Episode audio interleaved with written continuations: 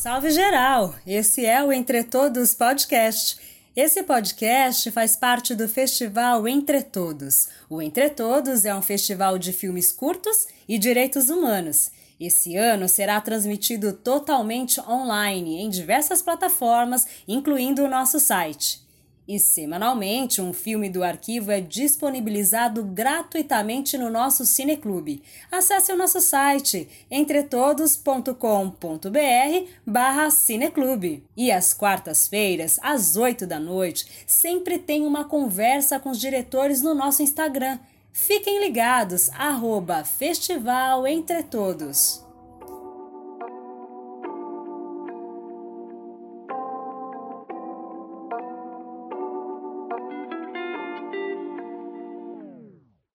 Eu sou o Breno Shin. Eu sou a Alexandra Ukanda. E o tema do nosso programa de hoje é infância e educação. A infância não cessa de começar. Se com ela todo mundo guarda intimidade, é porque de fato se foi criança um dia. Fala de Júlia e Maria Carolina Fenati. É, hoje o papo é sobre infância. Você se lembra da sua? Vem com a gente explorar um pouco mais esse tema e conhecer os nossos convidados.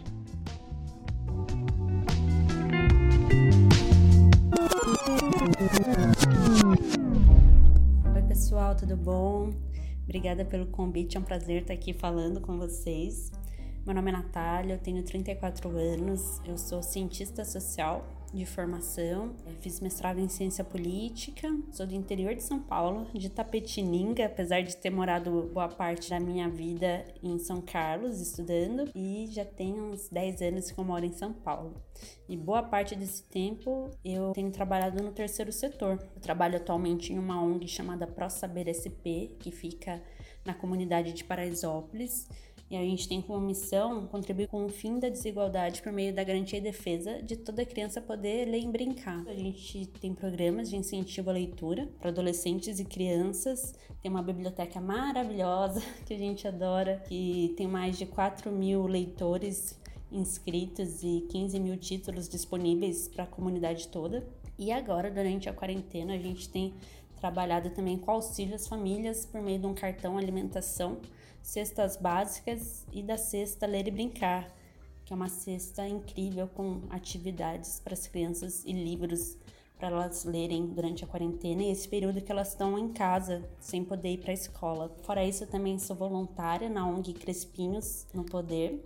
É uma, uma ONG que está oficializando agora, do Elmes, fica lá em Campinas, muito legal vocês puderem já seguir o Instagram deles. e sou uma apaixonada por aprender. Gosto muito de aprender, pesquisar. Estamos aí.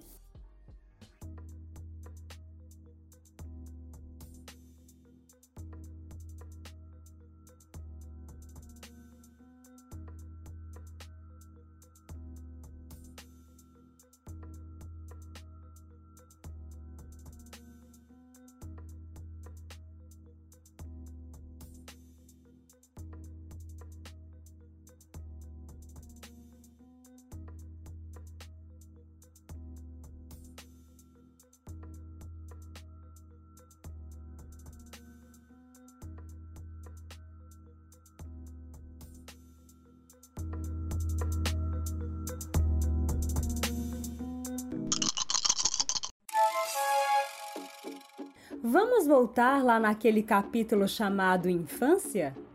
Baseado nas suas vivências, como era a sua relação com as lições de casa e como atualizar essas lições para as próximas gerações? Acho que falar, né, me conectar com a infância é, é eu lembrar da Leste, lembrar de São Mateus, aqui em São Paulo, lembrar que eu já estudei na pior escola do, da Zona Leste, que está da cidade de São Paulo, eu acho que dentro de todo, todo o conjunto social das coisas que rolam dentro de uma escola, que são as violências, o refazer dessas violências e o laboratório das violências né, que as crianças fazem, trazendo aquilo que vem de casa, trazendo aquilo que vem na rua, trazendo tudo que, que se tem ao seu redor, né, que é pouco, pouca comida, pouca casa, pouco ter, pouco querer, pouco poder. É, quando eu penso na escola, quando eu penso em educação, eu penso na lição de casa e no, no mesmo no sentar na carteira como algo lateral ao laboratório que foi, o laboratório social que foi a escola. Eu, eu nem me recordo, eu lembro dos meus pais não tendo tempo de fazer a lição comigo e ninguém mais tendo tempo de fazer a lição comigo e de ser uma coisa para ser feita em casa. Né? Mas que casa que a gente tem quando a gente sai da escola? Todo mundo, todas as crianças, todos os adolescentes quando saem da escola, que casa que a gente tem? Que tempo que a gente tem? É, quando a gente não tem que trabalhar com os nossos pais, ou quando a gente não tem que acompanhar, ou quando a gente não tem autoestima para enfrentar, né? saber se se sabe, saber se se aprende. Eu reconstruiria. É, eu imaginaria uma, uma lição de casa como uma lição para a escola que seria então uma matéria para a gente aprender e circular com as crianças o, o que, que rola fora dali e quais são as possibilidades dela, quem que precisa de ajuda e que prefere fazer a lição na escola ou não, e por que um caderno, por que, que a gente não junta pedra, por que, que a gente não conta árvore, por que, que a gente não abre buraco no chão, por que, que a gente não, não se junta e recria e usa parede e usa janelas e recipientes. Então, é, eu sinto a falta do laboratório. Né? A escola vindo sempre nesse lugar que é muito do teórico, quando a gente está sentado e olhando para a lousa, mas pouco do laboratório, do viver, né? Do visto do viver e de do olhar para as coisas, imaginar as coisas, reinterpretar a realidade que a gente vive, para a gente conseguir conectar tudo aquilo que está na lousa com, com o nosso redor e, e mesmo fazer oficinas sociais mesmo, de entender da onde a gente está vindo, né? Quem somos nós, mesmo na periferia. E existe, existe sim né, as micro desigualdades, mas que são enormes para quem está dali do lado, né, para quem, quem mora na, na, rua de na rua asfaltada na rua de barro, é para fazer um laboratório social para a gente se entender, entender onde que a gente está, como é que a gente se conecta e como é que a gente cria redes, né, como é que a gente consegue virar amigo, apresentar a casa um, um ao outro sem violência, brincar na rua sem violência, sabendo do que a gente tem, do que a gente não tem e sabendo que essa distância não é uma construção da infância, inerente à infância, essa, essa construção é uma má construção que os adultos deixaram para eles. Quando eu penso em lição de casa, eu penso nisso. Um jeito bom para olhar para a infância e tratar ela como um lugar de desigualdades também. E que sofre pressão social também. E que carrega essas pressões para a vida. Né? A infância, a infância é não, não só o vir a ser adulto, mas é, é quem nós fomos, uma parte da nossa história, tudo que a gente vive, inclusive as lições. Né? E que lição é essa que a gente leva para casa? O se sentir impotente e o não saber como fazer, não saber né? com quem que você tá nesse mundo e se você vai ter mais que seu pai e sua mãe por você e se seu pai e sua mãe ou sua mãe ou sua avó ou quem for vai vai conseguir estar tá lá por você sabendo que ele tem que essa pessoa tem que fazer esse corre absurdo para conseguir te dar um mínimo sendo que o mundo tem tudo em abundância. Então, assim, né, aprendizados pra gente tocar aí pra vida. É, matrizes, né, tudo é muito legal, muito importante. Falta entregar para as crianças o que realmente importa, que é a capacidade de lidar com o mundo que a gente vive.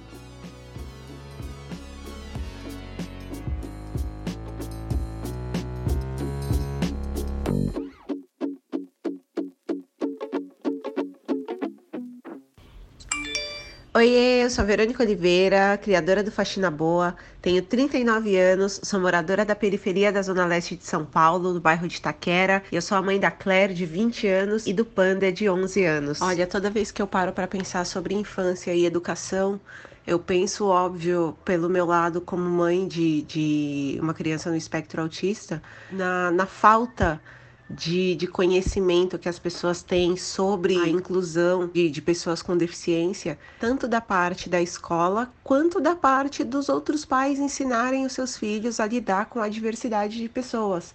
É muito comum conversar com outras mães e a gente perceber coisas do tipo: pai do, do outro aluninho disse para simplesmente ignorar o meu filho porque ele é diferente. Crianças só só tomam esse tipo de atitude porque elas aprenderam de alguém. Já colocam a criança para partir de um ponto em que ela não saiba lidar com a diversidade. E os adultos, os professores, os educadores, eles acabam reproduzindo um pouco disso também. Meu filho já teve situações em escolas onde estudou em que quando quando o comportamento dele de, é, destoava um pouco do que eles esperam, que é a criança ficar sentada, babando e olhando para a professora sem, sem falar nada. A primeira resposta da, da escola era colocar ele no corredor em pé, sozinho, e depois me ligar para ir buscar ele falando: "Olha, não dá, a gente não tem estrutura para lidar com seu filho porque porque ele anda pela sala, porque ele fala fora de hora". O principal quando eu penso em educação é a inclusão de, de pessoas com deficiência.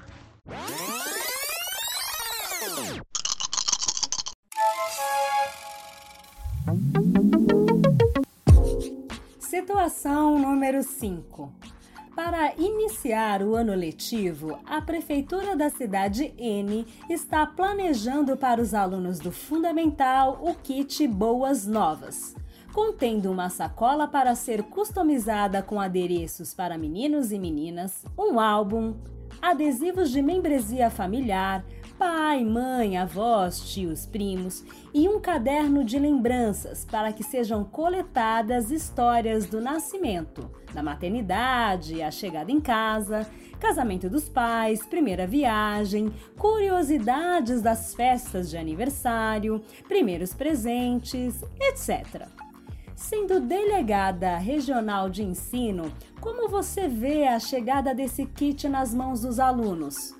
Aprovaria ou vetaria essa ação pedagógica? E por quê? Eu aprovaria, mas aprovaria com algumas ressalvas, algumas adequações. Eu vou explicar por quê. É, a questão do, do kit é, vira sacola, as sacolinhas com acessórios para ser customizado para meninos e meninas. É, isso eu já tiraria. Eu acho muito legal a ideia da, de ter a sacolinha para criança levar para a escola, mas os adereços seriam adereços para para criança, não, sem nenhuma distinção de gênero. E a questão dos adesivos também da família, ter adesivo de pai, mãe, também tiraria. Isso é muito particular da formação da família de cada criança. Mandaria material, canetinha, giz e a criança partiria do zero. E a criança é muito criativa, não precisa não precisa do, dos adesivos já prontos. Da criança, ela mesma ter essa autonomia de, de montar uh, um álbum contando essa história, eu acho isso é, bastante potente. Eu vou contar uma história, um projeto chamado Fazendo História, que eu fui voluntário há uns anos. Eles trabalham com crianças em situação de abrigo, então eles promovem informação para profissionais que, que trabalham em abrigos e formam voluntários para trabalharem nesses abrigos. E um dos projetos se chama Fazendo Minha História. E eu era como se fosse orientadora das crianças. Ficava uma hora com cada uma delas e juntos a gente fazia, montava um álbum de histórias de vida dessa criança, porque a concepção do projeto é que nesse momento que as crianças estão no, no, abrigo, né, muitas estão afastadas temporariamente das suas famílias, as outras estão há mais tempo aguardando a adoção.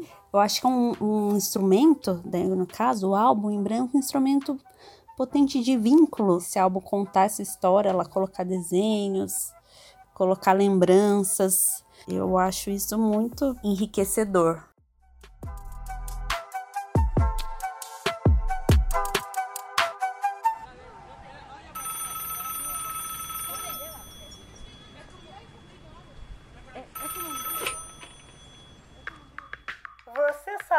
Que você pode receber a programação do Festival Entre Todos no seu WhatsApp? Envie uma mensagem para o número 11 95683 3277. Já estão abertas as inscrições para o nosso curso Introdução à Expressão Audiovisual no Contexto da Cidadania e Direitos.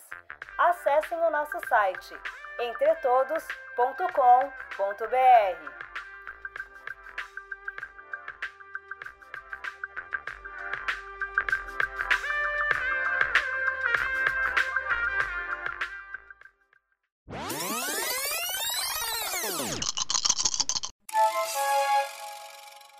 Situação número 6. Você foi convidada para participar do Plano de Medidas Pró-Infância da Secretaria da Educação. Que ações, respeitando as individualidades e ou trajetórias das crianças e adolescentes, você apontaria para auxiliar, estimular a serem participativos dos processos sociais ou da sociedade? Olha, eu vou trazer de novo uma experiência que a gente já faz também no ProSaber, na ONG que eu trabalho em Paraisópolis. A gente trabalha com grupo de adolescentes num programa, um programa chamado Jovens Multiplicadores. Eu acho bem legal trazer essa abordagem de como que os jovens podem ser, os adolescentes podem é, participar mais da comunidade onde vivem e serem protagonistas. Vou explicar como que isso é feito, já é feito no, no ProSaber gente tem um programa, a metodologia que a gente tem chamada Pro Ler e Brincar, que consiste, assim, bem resumidamente, eles aprenderem um repertório bastante é, variado de brincadeiras. Então, brincadeiras de quadra, brincadeiras com, com bola, brincadeiras em grupo, é, jogos, jogos de tabuleiro. Então eles brincam bastante entre eles e é bem legal que aí já, já trabalha esse senso de equipe com eles. Mas eles aprendem como é, desenvolver esses jogos e brincadeiras em grupos de criança, né? Que a gente acha que é fácil, que é só chegar e ensinar brincadeira para as crianças, mas tem todo o cuidado, como que vai explicar, como que vai mediar essa brincadeira. Então, a gente dá todo esse conteúdo para os jovens. Então, tudo que eles aprendem, eles podem aplicar com as crianças da própria ONG. E a gente começou a expandir, tá fazendo parcerias com escolas públicas da comunidade. Então, esses jovens com supervisão, lógico, da, dos professores, eles atuam também durante os recreios das escolas, que os recreios é, muitas vezes as, as crianças têm um, um, tempo ali curto que elas usam para comer e para brincar bastante, cheio de energia. É muito legal que a gente sempre termina com uma mediação de leitura, que também faz parte do conteúdo desses jovens. Eles aprendem a como fazer uma mediação de leitura. A gente passa um repertório também bastante grande de, de livros de literatura infantil que eles vão conhecendo, vão lendo, como ler, como prender a atenção da, das crianças, mostrar as ilustrações nas páginas. E é muito legal o retorno que eles falam. Nossa, antes eu não tinha paciência com meu irmão mais novo em casa e agora eu vejo, enfim, a infância, eu relembro a minha infância e tenho um outro, um outro olhar para as crianças. Então é muito legal esse retorno dos jovens e também, fora isso, eles aprendem, né, pela carga horária, eles aprendem novas habilidades. Ao invés de pensar numa situação hipotética, já estou pensando em uma que existe e que está tendo bastante sucesso lá em Paraisópolis. E a gente tem tido um retorno ótimo. Um deles, vou contar aqui já, que é muito legal. Eles aprenderam a como construir, como conceber um jogo. Os jovens criaram um jogo. Um jogo é um baralho puxa-conversa. Durante bastante pesquisa, teste, eles pesquisaram com os pais perguntas que eles gostariam de saber do, dos pais e pergunta que os pais gostariam de saber sobre os filhos. Daí surgiu esse, esse baralho puxa conversa e que tá muito legal e é muito lindo ver o depoimento deles, deles terem tido essa essa potência deles mesmos criarem um jogo. É, é muito legal.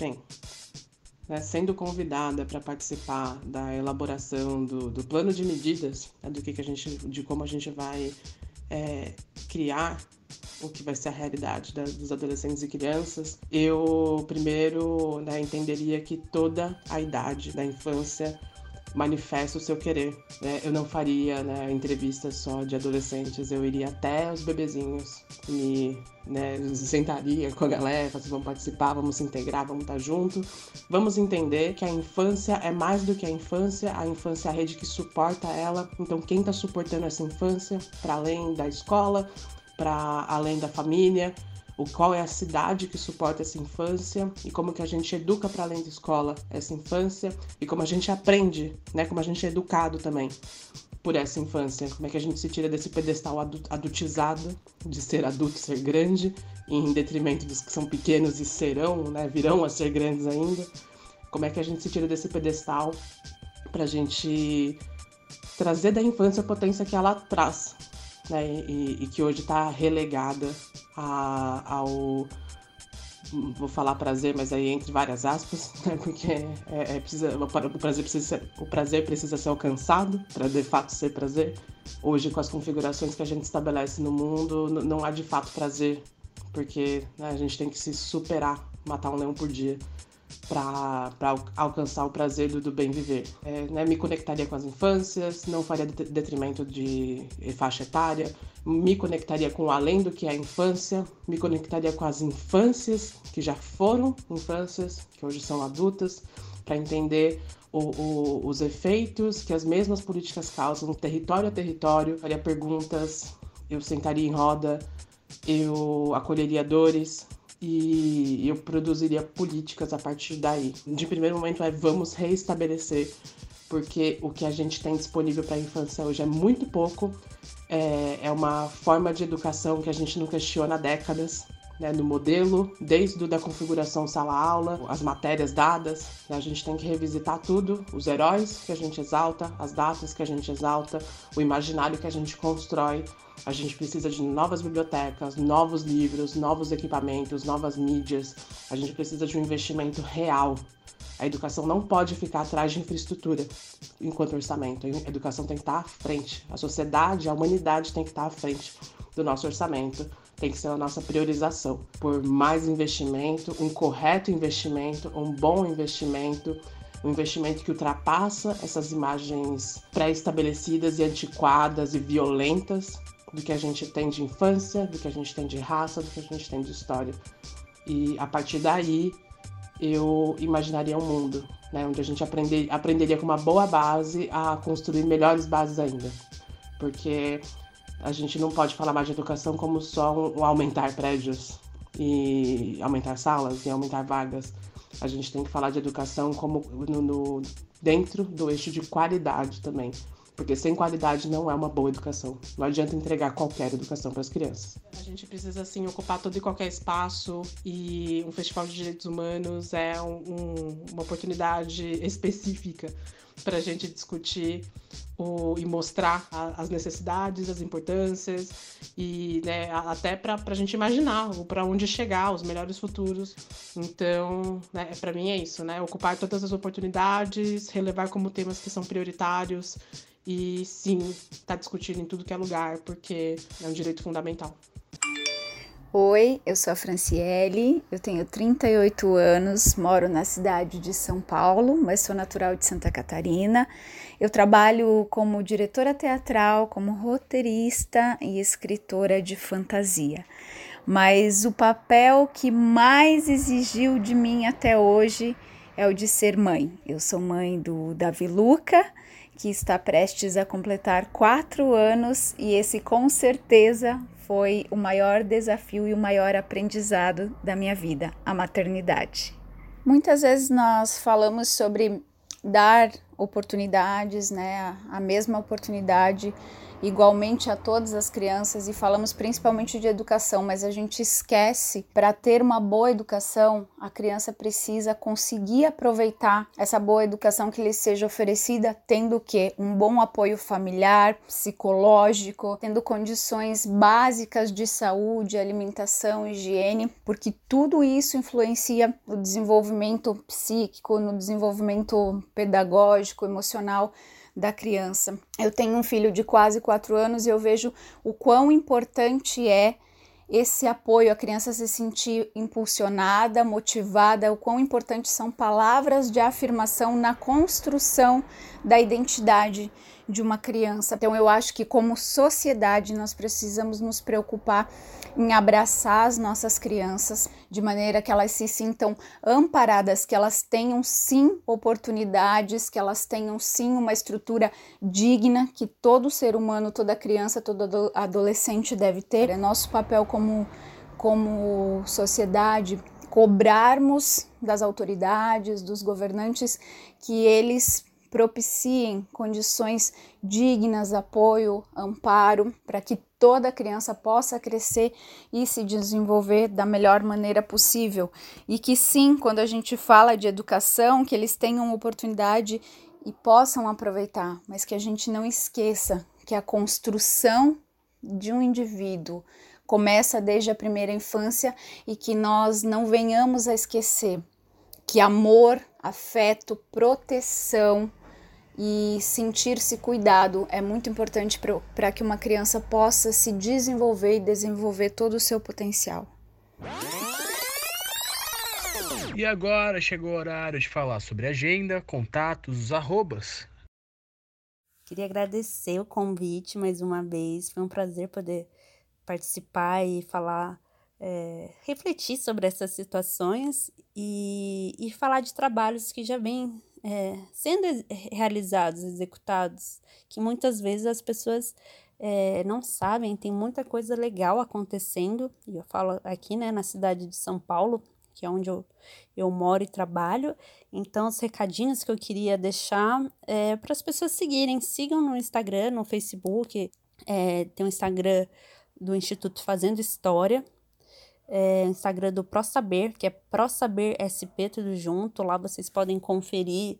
É, aliás, até esse jogo que eu mencionei, do, que os jovens fizeram, a gente está fazendo live toda semana. Também a ONG, a ONG Pretinhos no Poder, só digitar ONG Pretinhos no Poder no Instagram, para vocês conhecerem o trabalho que tem sido realizado pelo Elmes lá em Campinas. E tem muita coisa boa acontecendo na área da infância e adolescência. E que precisarem, podem me procurar. E eu tô, tô no LinkedIn como Natália Gonçalves, também compartilho ideias sobre o, o terceiro setor, organizações sociais por lá. Então podem me seguir, me adicionar. E muito obrigada mais uma vez pelo convite. Grande abraço. Galera, então é isso. Obrigado pelo convite. Espero que tenha acrescentado aí para os imaginários de futuros que queremos. Quem quiser contribuir com a luta da maternidade, cola no seguracurvadasmães.org. Quem quiser falar e pensar e produzir maternidade, vem para o Instituto Casa Mãe. E quem quiser ver o que, que eu penso de maternidade, é só seguir arroba Solo no Facebook, no Instagram, no Pinterest, enfim. É só colocar Thais Leão, a mãe solo na internet, que vocês me encontram no Google. É... E é isso, né? Fica aí no aguardo do que, que a gente vai inventar de futuro. Beijos.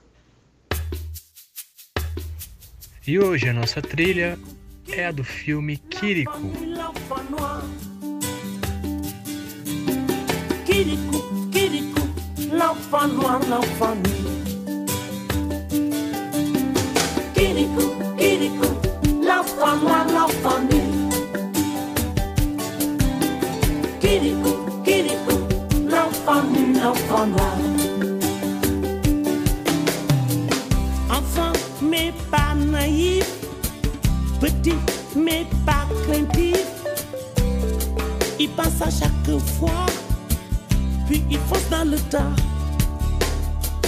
Il n'a pas de gris-gris, il n'a pas de fusil.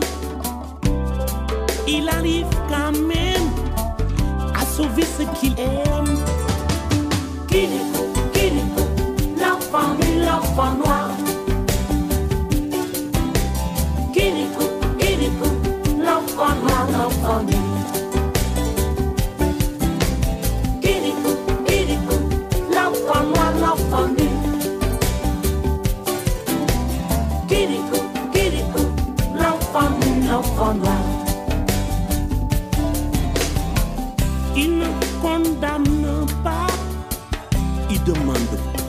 Pourquoi. Et quand il a trouvé, il s'est tout pardonné. Kiriko, Kiriko, l'enfant et l'enfant noir.